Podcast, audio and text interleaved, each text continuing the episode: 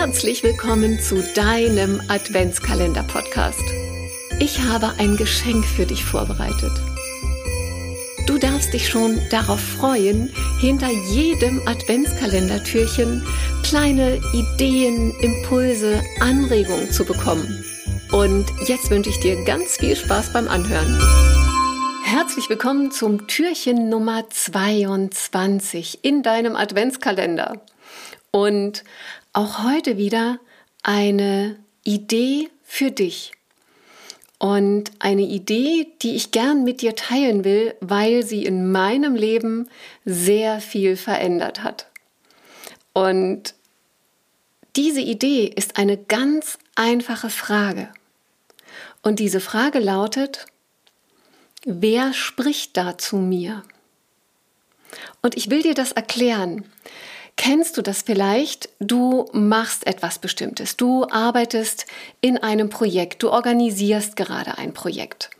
Und in diesem Projekt bekommst du ungefragt Hinweise oder Feedbacks wie du etwas gemacht hast, was du hättest besser machen können, was vielleicht noch gefehlt hat, was nicht funktioniert hat. Und gerade im beruflichen Umfeld heißt es ja so schön, dass Feedbacks immer Geschenke sind. Ja, da gehe ich mit und ich füge für mich aber noch etwas Wichtiges hinzu.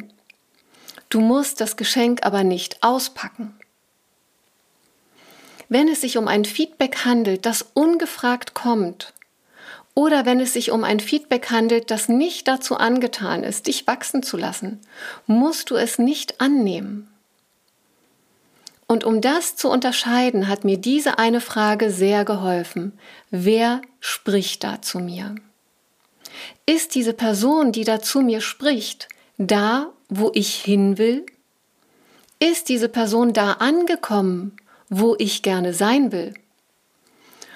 Oder ist diese Person so, wie ich gerne sein will?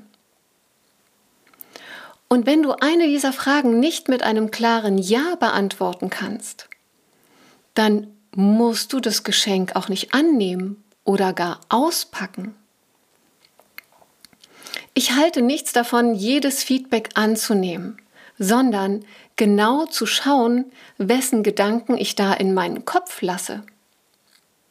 Wenn es eine Person ist, die erfolgreicher ist als ich, die schon viel mehr Dinge und Herausforderungen gemeistert hat, von der ich etwas lernen kann, dann nehme ich Hinweise und Feedbacks gern an. Wenn nicht, ist es in meiner Wahrnehmung klug, dankend abzulehnen und auf ein Feedback auch mal zu verzichten. Denn Feedback-Kultur wird manchmal auch falsch verstanden und dann bekommst du Dinge gesagt, die sicherlich gut gemeint sind, die aber von einer Person kommen, die überhaupt nicht da ist, wo du hin willst. Und dann ist es immer wieder klug, sich die Frage zu stellen, wer da gerade zu mir spricht und dann erst diese Person überhaupt zu autorisieren, dass sie in deinen Kopf reinwandern darf mit ihren Gedanken. Und damit meine ich nicht, ignorant zu sein für Rückmeldungen. Im Gegenteil. Sondern sich jedes Mal ganz konsequent die Frage zu stellen, wer da gerade zu dir spricht. Und dann wirst du einfach merken, dass es dir viel leichter fällt zu unterscheiden, wem du zuhören möchtest und wem nicht. Und es fällt dir auch leichter zu unterscheiden, worüber du dir Gedanken machen willst. Und was du auch einfach an dir abprallen lässt.